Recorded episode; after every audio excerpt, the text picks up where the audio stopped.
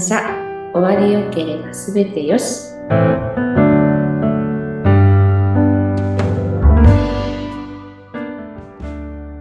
こんにちは。有限会社東美代表取締役、えー、染谷幸宏です。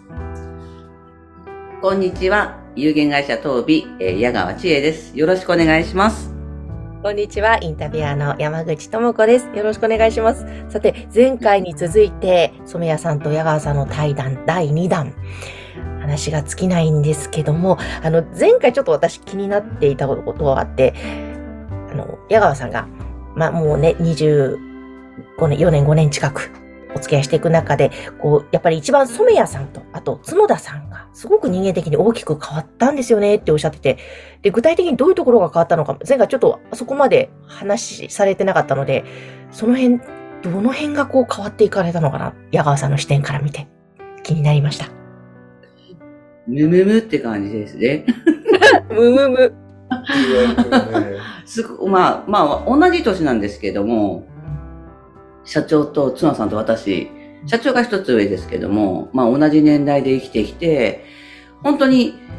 若い時にこう会社を設立して、で、ちょっとパートで仕事をしてくださいってことで人がいないんで、そこからスタートしてるんですね。なんですけど、やっぱ本当に若い会社だから、やっぱりいろんなことがスタートが初めてで、本当最初の頃って仕事がなくて、毎日、あの、営業電話まあ、こう毎日毎日営業電話をしてたそこももちろん見てますし、だんだんだんだんちょっとお客さんが増えてきたときに、やはり、なんていうんですかね、いろんなことが初めてだから、会社として、こう、規則っていうか、いろんなところはルール化していかなければいけないというところでは、内緒ですけど、よく喧嘩してました。なるほど。まあ、この喧嘩、喧嘩っていうか、喧嘩ではないですね。あの、どうしたらいいのかっていうこと。例えば一つのなんか問題があると、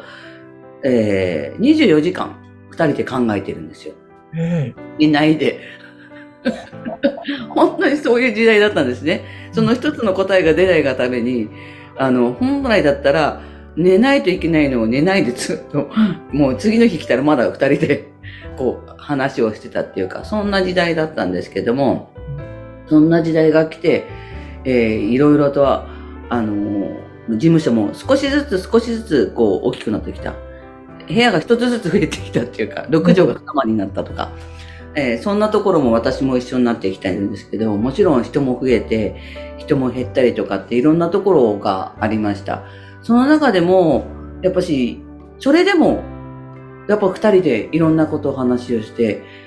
えー、人を育て、育てるっていうか、お客さんに育てられて、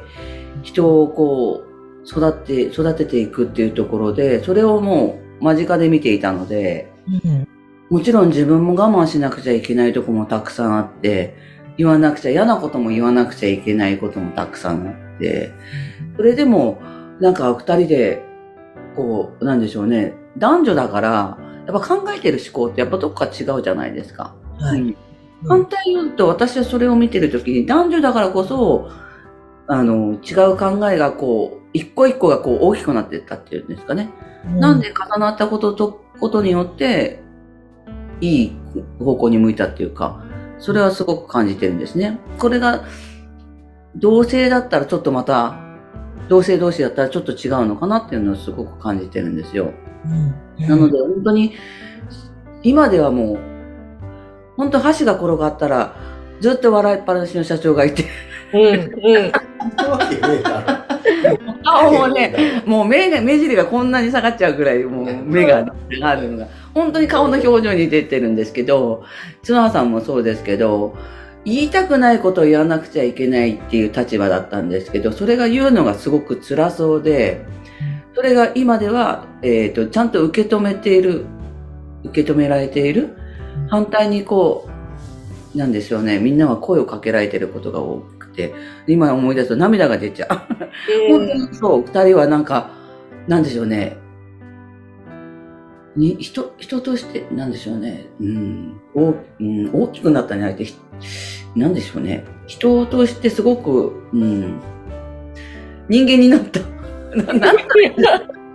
まあ、喧嘩してたっていうイメージはあります。確かに当時は毎日喧嘩してたなっていうイメージはありますし、その会社の雰囲気も良くなかったなっていうのも思いますし、ただその中でも、あの、暇な時間があればお金もないので、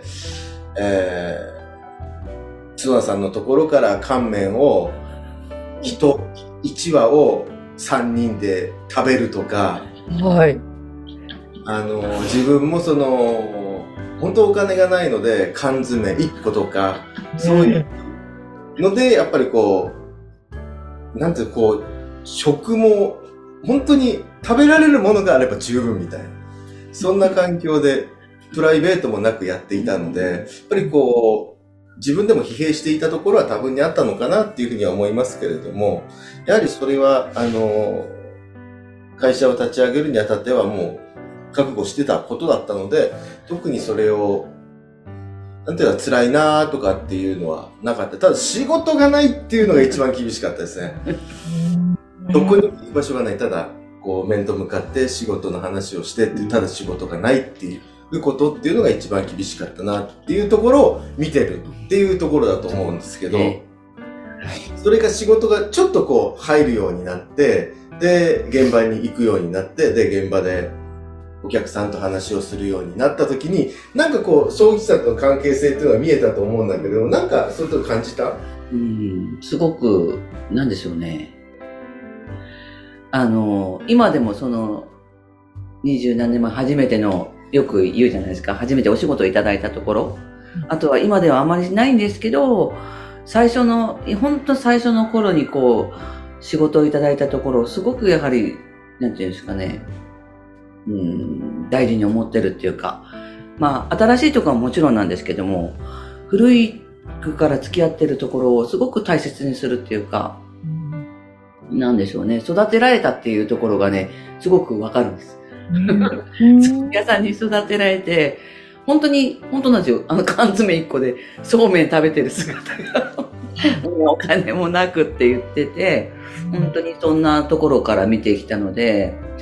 なんか、辛いこともたくさんあったんだなって。だけど、今二人の顔見てると、すごく幸せそうで。私そう、今のね、えっと、先日ですけれども、えっと、25年来お付き合いしている、えー社長様が他界されたっていうことがありまして、そこに、あの、お通夜告別式と、えー参列をさせていただいたんですけれども、その社長のところにこう、仕事がなくて、社長、今日仕事ないんですっていう連絡を入れると、分かったって言って、数時間後に電話かかってきて、お前これ仕事やってこいよっていう 風に言ってくれていた社長だったんですよ。ええそれが、あの、暇なんですっていう連絡をすると、じゃあ昨日、あのー下がった人いるから、それやってきていいからっていう風に言ってくれる、すっごく世話になった社長だったんですよ。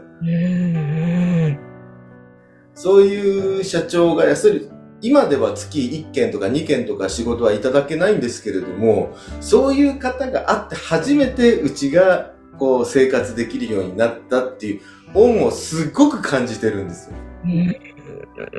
なので、そういう人たちに対しては、やはりこう、義理であったり、人情であったりっていう昔のそのことはありますけれども、そういうことを尽くしていきたいんですよ、自分としては。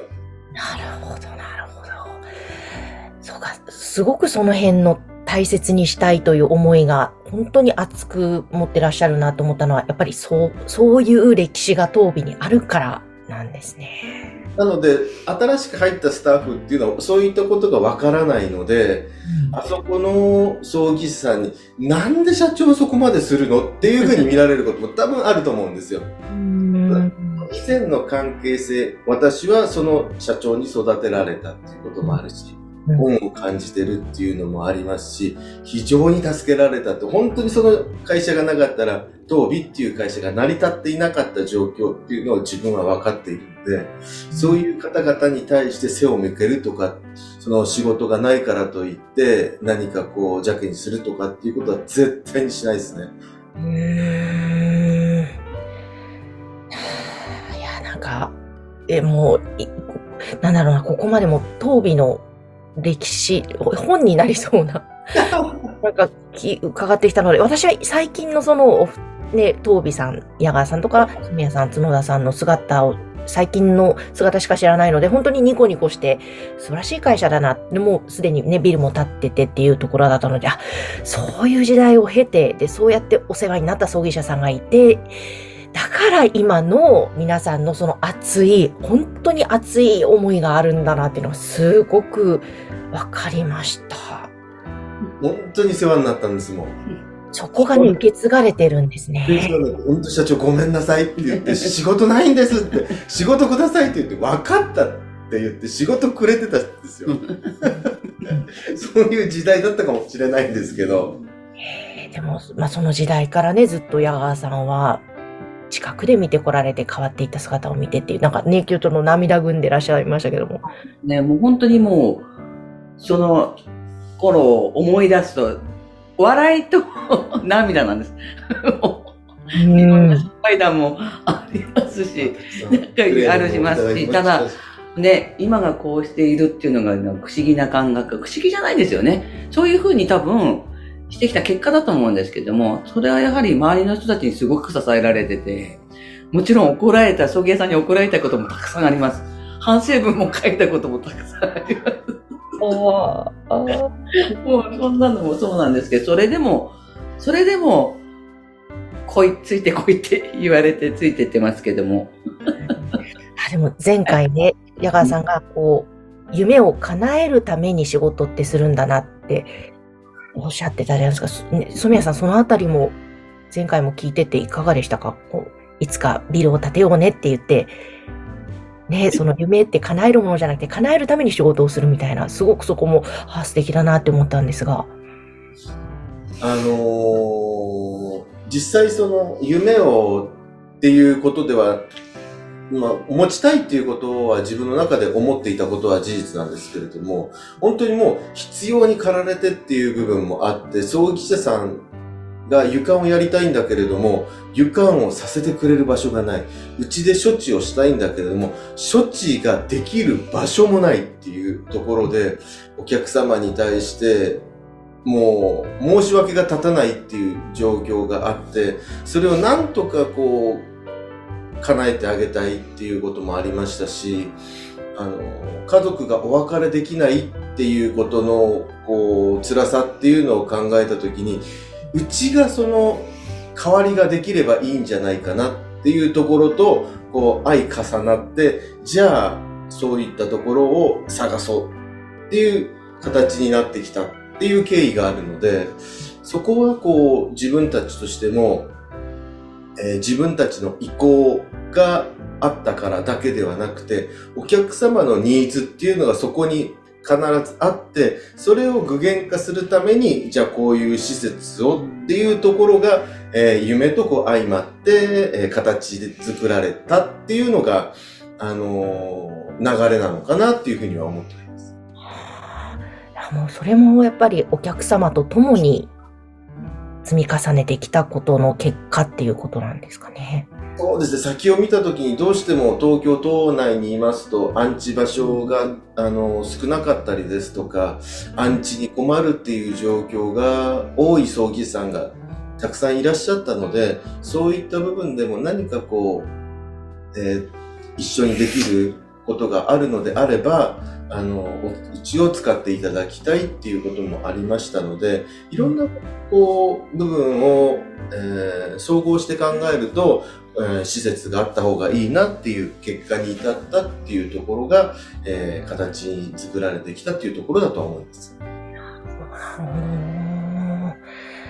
いや、なんか、前回と今回と、東美さんの本当に最初の頃から、うん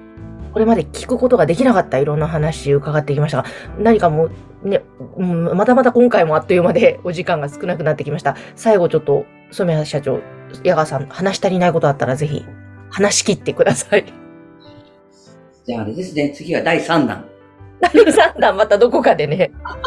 どこかでよろしくお願いします。大丈夫ですか？今日は、もファンです。う、お話しし尽くしましたかね。ありがとうございます。はい、ありがとうございます。ぜひぜひ、じゃあまた、あの、どこかのタイミングでまたお話伺いたいなと思います。えー今日は染谷社長、そして統括矢川さんにお越しいただきました。ありがとうございました。ありがとうございました。